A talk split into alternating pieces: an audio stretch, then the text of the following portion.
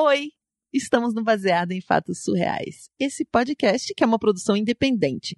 Na verdade, ela é bem independente, né? Porque ela depende de mim, da Marcela, das nossas convidadas, das nossas heroínas, mas principalmente de vocês, nossos queridos ouvintes. E vocês que contribuem financeiramente para nós nos encontrarmos aqui toda quinta-feira. É por isso que nós sempre agradecemos os nossos incríveis apoiadores e sempre pedimos a sua contribuição, porque é assim que a gente leva esse programa pro ar. Se você quiser ficar mais pertinho da gente, é só entrar em bfsurreais.com.br barra contribua e escolher a melhor forma de participar, a partir de cinco reais por mês ou com uma contribuição única. Marcela, conte pra gente quem são os nossos patrocinadores. Michele, Ana Terra, Giovanni, Marta, Amanda, Arthur, Rodolfo e Max. Se 10% dos ouvintes contribuírem com R$ reais mensais, nós conseguiremos colocar mais episódios no ar e trazer várias novidades. Nos aguardem.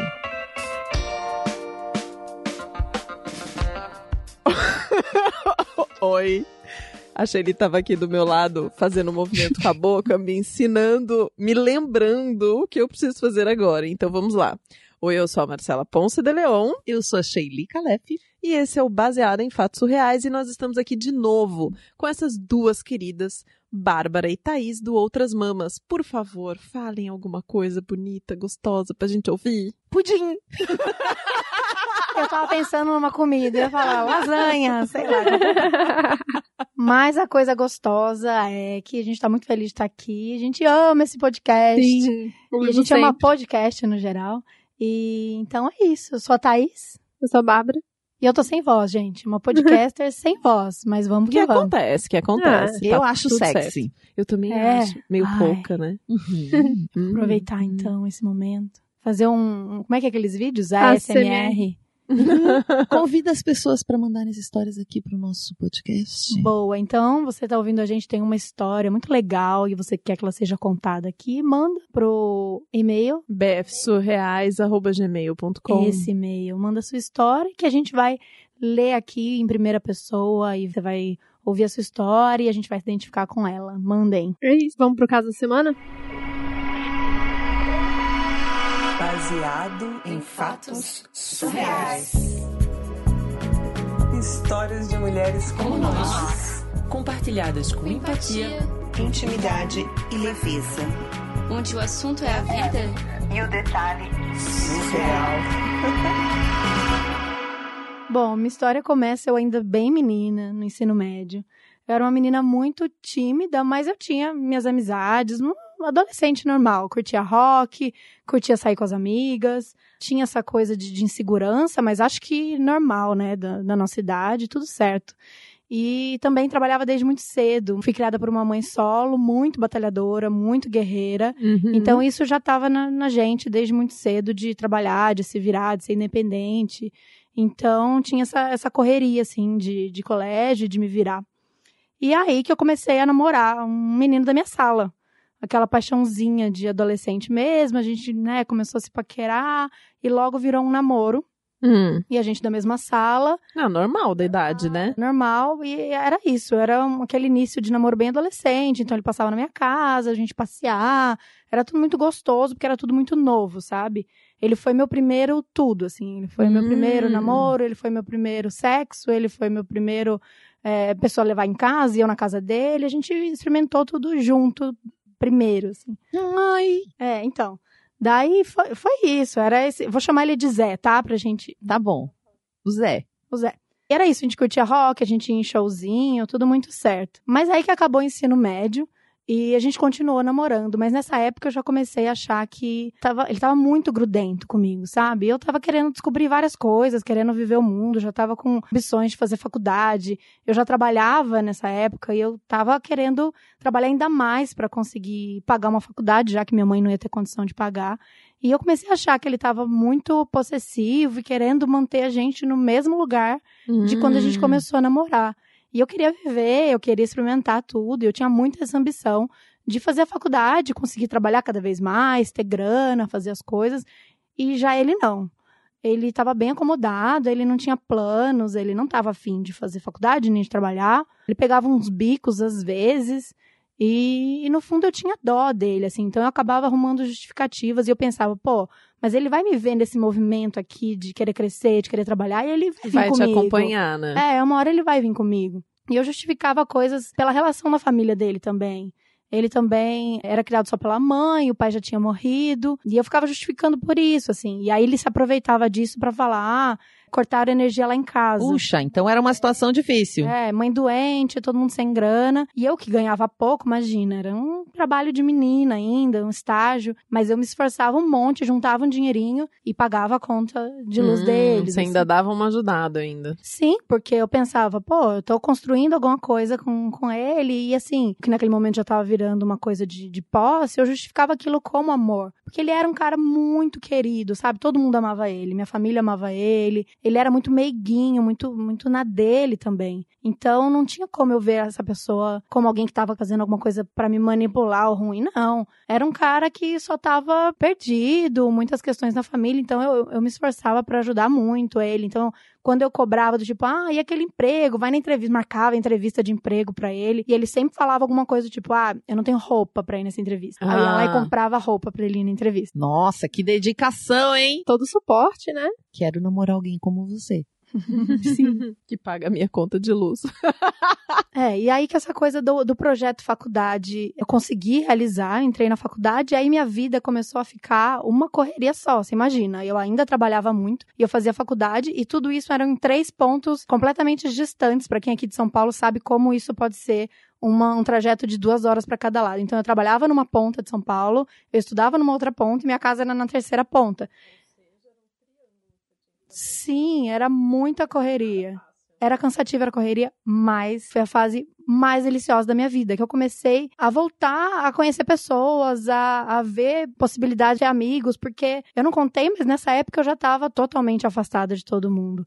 Essa relação com o Zé acabou que eu demandava muito de mim, eu precisava dar muita atenção para ele, e quando eu menos percebi, eu já não estava mais tão próxima aos meus amigos e nem da minha família, e nem minha mãe, que era a pessoa mais próxima de mim. Eu estava realmente afastada de todo mundo. Então eu comecei a me empolgar muito com essa rotina mesmo, mega cansada. Eu estava feliz de tanta coisa. Porque você tava ampliando os seus horizontes. Sim. Ah, a faculdade sim, faz sim, isso, né? sim. Você começa a fazer. É. Ah, Daí, bom, uma coisa importante dizer que na época eu não consegui contar pra ninguém é que esse cara, o Zé, fofinho, meiguinho, que todo mundo acolhia e me achava até muitas vezes brava com ele, porque muitas vezes eu perdia paciência. Na real, ele era é, começou a virar um relacionamento bem tóxico. Então, no começo, a questão é que ele sempre queria sexo, muito mais do que eu, e eu tava sempre muito cansada. E quando eu não queria, ele fazia uma mega chantagem emocional de que eu não amava mais ele. E que eu tava com é, muitas pessoas novas na minha vida, por isso eu não tava dando atenção pra ele. Aí eu acabava cedendo e fazendo sexo sem vontade. Mas depois, nem quando eu não queria fazer, isso era respeitado. Então eu fui estuprada diversas vezes. Eu falava que não queria, ele me pegava à força.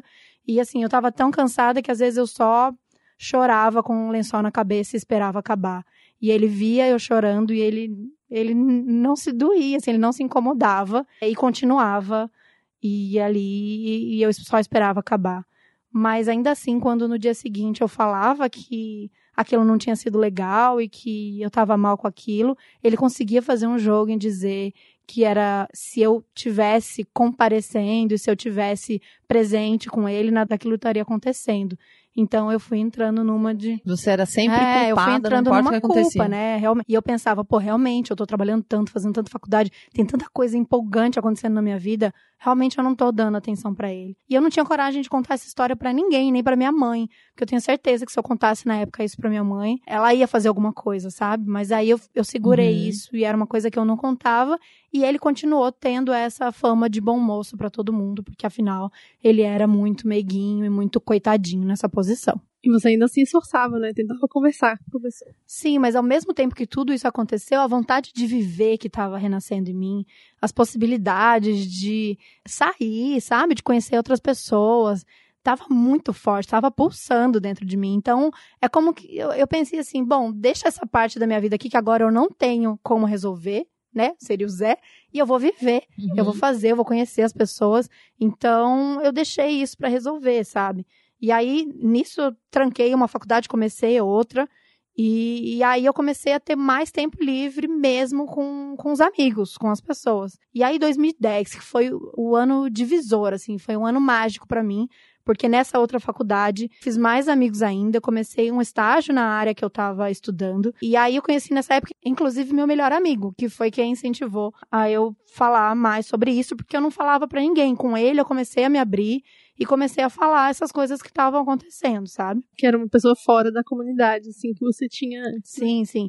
E a gente saía muito, a gente começou a sair, beber, se divertir, coisa que eu não lembro de ter feito, porque nosso namoro era, como eu falei, a gente começou a namorar de novinha, de adolescente.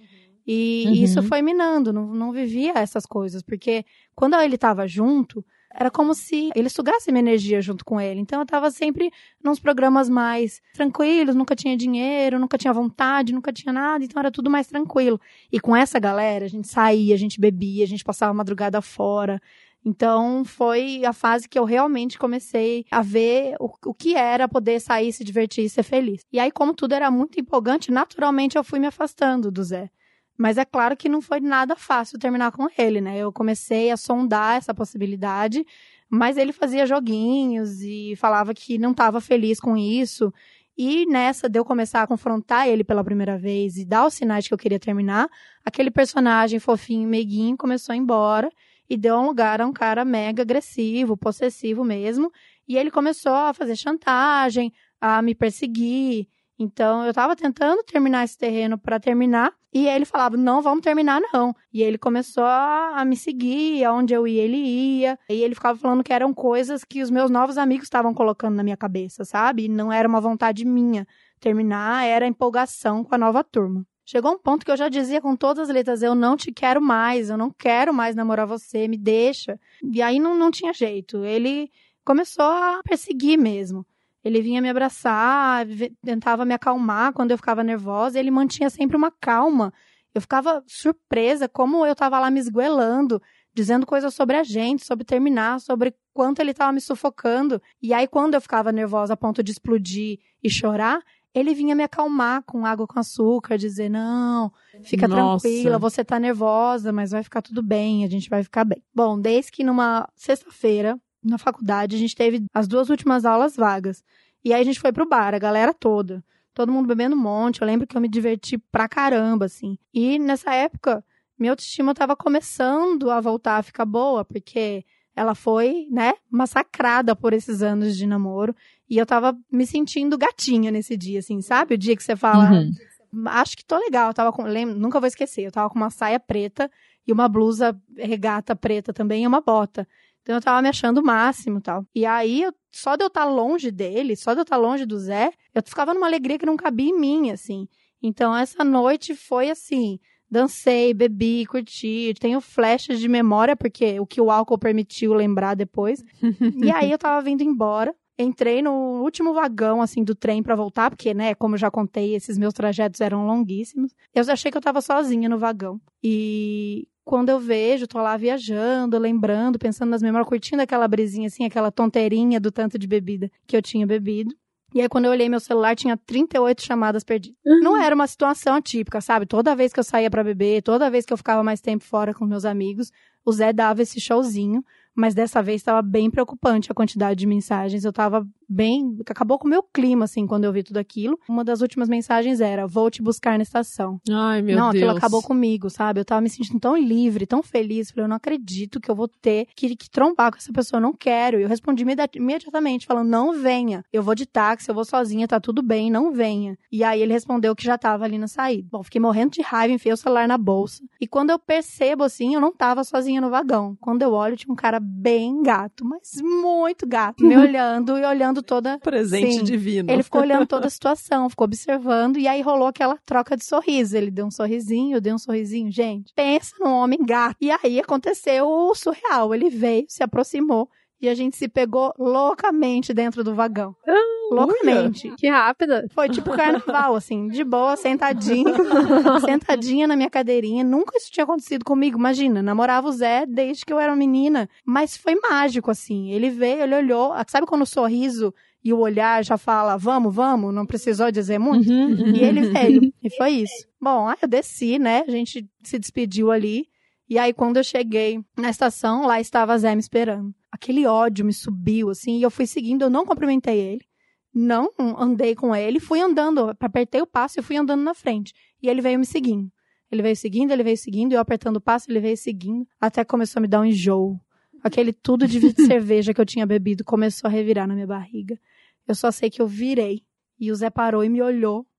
E eu vomitei nele inteiro. Eu vomi- Gente, não tinha uma parte seca no corpo dele. Eu não sei como é que tinha Chocada. tanta coisa dentro de mim. Parecia que tinha jogado. Parecia que tinham jogado um balde nele, assim. Eu não sei como coube tanta coisa. Era aquela mistura de cerveja, e restos de batatinha frita. Não, não, não. Eu molhei ele inteiro. Ai. Ele ficou olhando com uma cara de nojo, assim. Ele começou a se, se esfregar. Mas, gente, aquele vômito, eu acho que tava entalado há cinco anos em mim. Eu precisava fazer isso, sabe? Eu fiquei muito feliz e leve e saí plena. E ele se molhou tanto. Ele tirou o chinelo dele de dedo, assim, pingando, e começou a carregar e foi, teve que ir embora descalço, com a chinela pingando vômito, assim. E eu pleníssima indo embora. Depois disso, obviamente, deu certo, a gente terminou de vez. Foi o recado que ele precisou pra entender, né? Ele começou a namorar, obviamente, outra menina em seguida, e eu segui leve, plena, maravilhosa, sem esse encosto na minha vida. Essa é a minha história.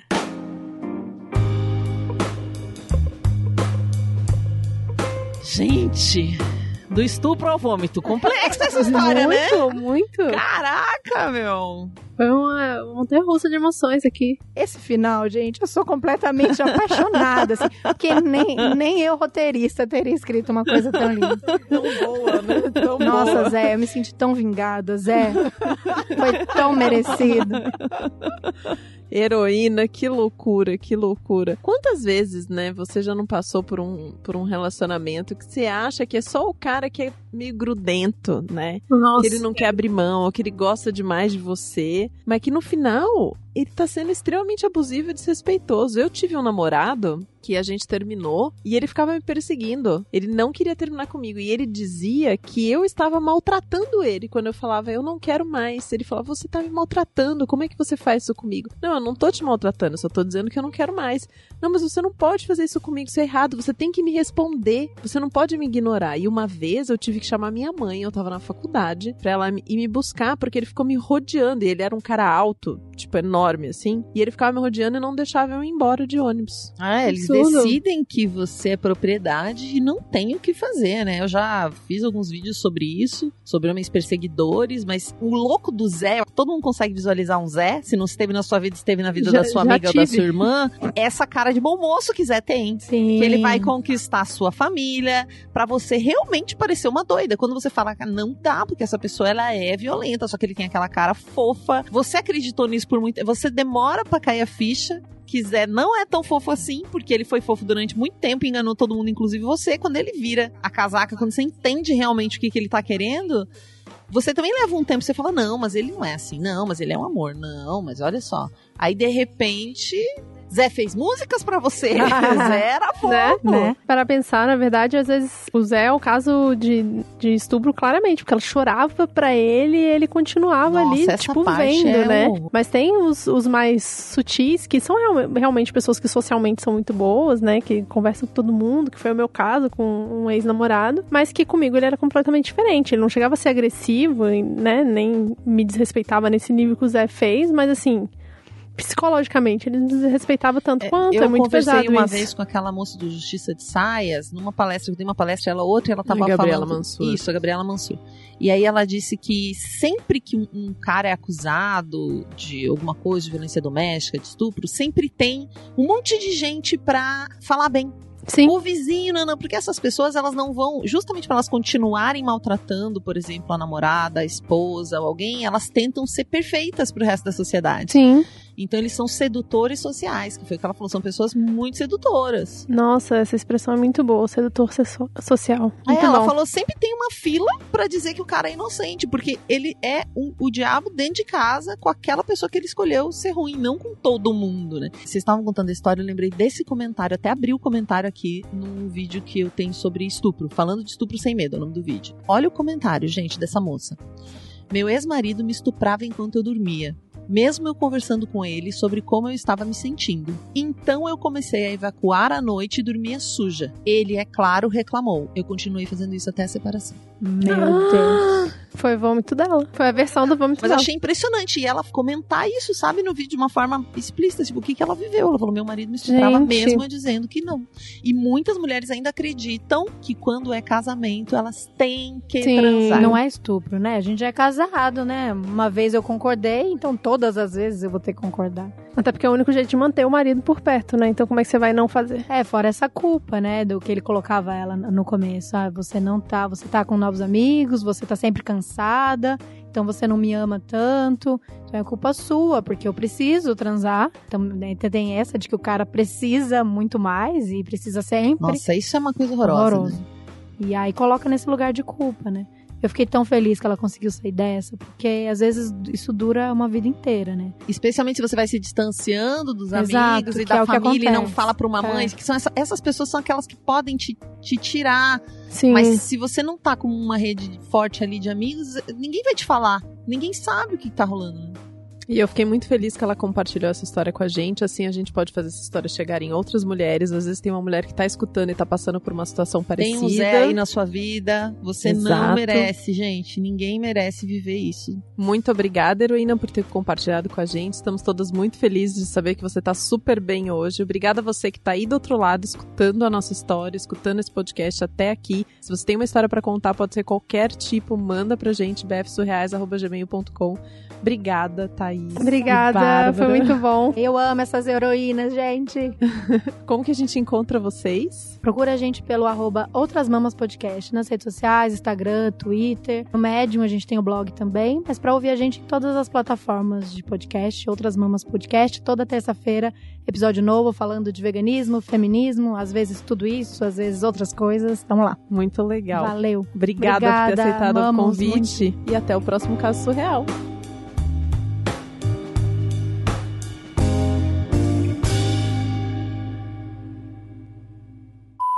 Esse podcast foi editado por Domênica Mendes.